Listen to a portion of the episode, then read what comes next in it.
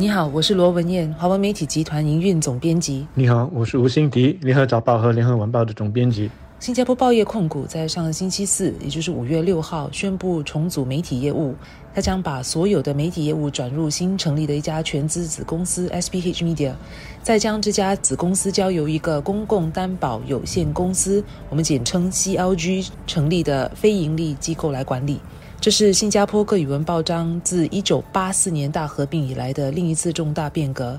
这则消息不仅震撼了公司的员工，更让广大的新加坡民众感到关注。报业控股为何要做出这样重大的重组呢？我们都知道，传统新闻业受到互联网和新媒体的冲击，广告是媒体公司的主要收入来源。随着广告商把广告都投放到 Google、Facebook 这些非新闻媒体平台，报业控股等媒体公司的广告收入逐年下降，数码广告和订阅收入的增长无法弥补这个缺口。报业控股的媒体业务自去年开始出现亏损，预计亏损下来会持续下去。作为上市公司。股东不会支持一个持续亏损的业务，而如果让媒体业务持续面对财务压力，迟早会损害它的核心能力和提供给广大读者的内容素质。因此，作为上市公司的模式，对报业控股的媒体业务来说已经是行不通了，需要找一个新的营运模式。我们新闻是过去这些年受到网络和社交媒体的颠覆，不是没有做出改变的。我们彻底改变了我们的结构，改变了我们的思维，还有作业的方式。大家可以从我们的纸媒还有我们的数码平台上看到我们改变的成果。这也是为什么我们的纸媒和数码媒体的受众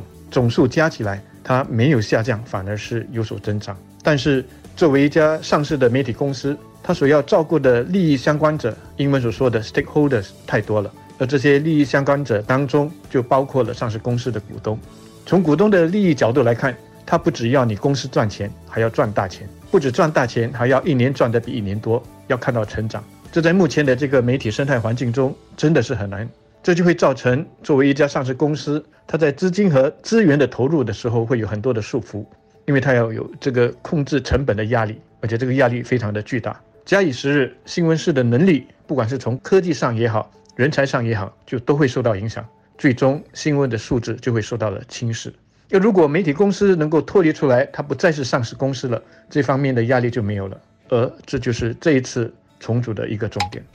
各界人士和周围的朋友都关注报业控股媒体业务这次的重组，其中有两个反应啊，就是一是你们要成为慈善机构了，另一个就是你们要被国有化了。可见人们对于这个公共担保有限公司或 CLG 的概念并不熟悉。CLG 是一个具备法人资格的商业形式，通常由非营利组织或慈善机构采用，但它不一定就是一个慈善组织。CLG 是一个没有股本。也没有股东的一个组织形式，它是由企业或个人的成员组成，所以没有股东。公司的成员仅承担有限的责任，而公司它是一个独立于公司成员以外的法人实体，拥有自己的权利，呃，可以起诉别人或者是被起诉。跟一般的股份有限公司不同的是，CLG 的任何盈余或者是利润都需要被重新用于公司的发展之中，它不能够把它的盈余分配给 CLG 的成员。报业控股媒体业务重组后，还是会要继续设法自食其力。通过广告和内容订阅配套来赚钱，而报业控股将注入足够的现金和资产，让媒体业务转入 CLG 后能够继续营运几年。如果有不足之处，，CLG 就会找第三方的资金来填补。因此，从这个架构和模式来看，说报业控股的媒体业务下来要成为一个慈善组织或慈善机构，或被国有化，都是不正确的。大家比较熟悉的本地 CLG 就有新加坡华乐团和滨海艺术中心，大家基本上知道他们是在做什么的，但可能不知道他们其实是 CLG。所以第一个迷思以为 CLG 是一个慈善机构，或者是不向公众收钱的机构。大家看这两个例子就会明白了。他们有全职的职员，以华乐团来说，还有以市场价格聘请的专业的乐师。他们要做宣传，也会努力的开拓营业收入的来源，但他们也会接受捐款和资助。但重要的是，这些资助不会影响他们的独立运作。他们的存在目的是什么？就是要维持一个高水平、高素质的华乐团或者是一个艺术表演中心。同理的，如果这次的重组会被通过，那往后的这家以 CLG 形式存在和经营的公司，它的宗旨就是成为一家高水平、高素质的媒体公司，给它的受众、给它所服务的社会提供准确、可靠、中立的新闻和信息内容。公众对这一次重组的另一个担忧，就是因为这个 CLG 往后会获得私人和公共资金的资助，包括政府的资助，所以担心呢，这会影响媒体的独立，从而削弱了它的公信力。这个担忧可以理解，但它其实未必就会发生。媒体有所谓的金主的支持，其实并不是什么新鲜的事。我们长久以来都有接受广告商的广告，有些广告商是大户，也就是说他们的广告投放一年是以百万来计算的。但这些年来，我们会因为有这些广告的投入而影响我们的新闻的独立性吗？这些公司如果有负面的新闻，我们会不加以报道吗？媒体的独立、媒体的公信力可以说是媒体继续存在的核心价值。失去了它，你干脆就收摊算了。我们做媒体的很清楚这一点，也一直在捍卫这一点。而我很肯定，往后会出资的这个政府也很清楚这一点，所以他不可能在出了钱之后。去破坏你的公信力，去打击你的价值，这对他一点好处也没有。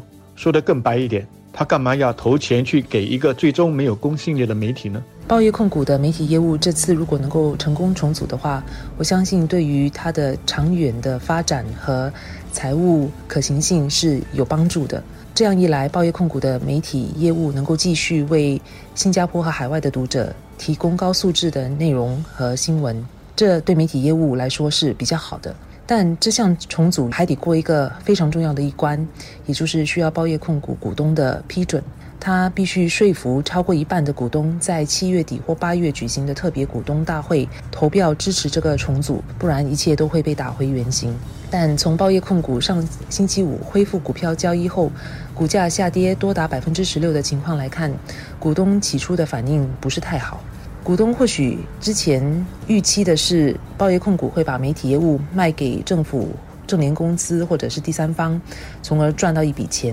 但现在却是算是倒贴总值超过二亿元的资产作为一个分手费，跟他们之前的预期有一些落差。但是报业控股在宣布重组的时候有说，把媒体业务转入 CLG 后，继续上市的公司将不再受报章与印刷管法令的约束。包括不再受限于任何股东不能持股超过百分之五的限制，可以有更大的灵活性，寻求为股东释放价值。我想下来，报业控股的董事会和管理层得更具体的说明将如何为股东释放价值，以说服股东支持这次的重组方案。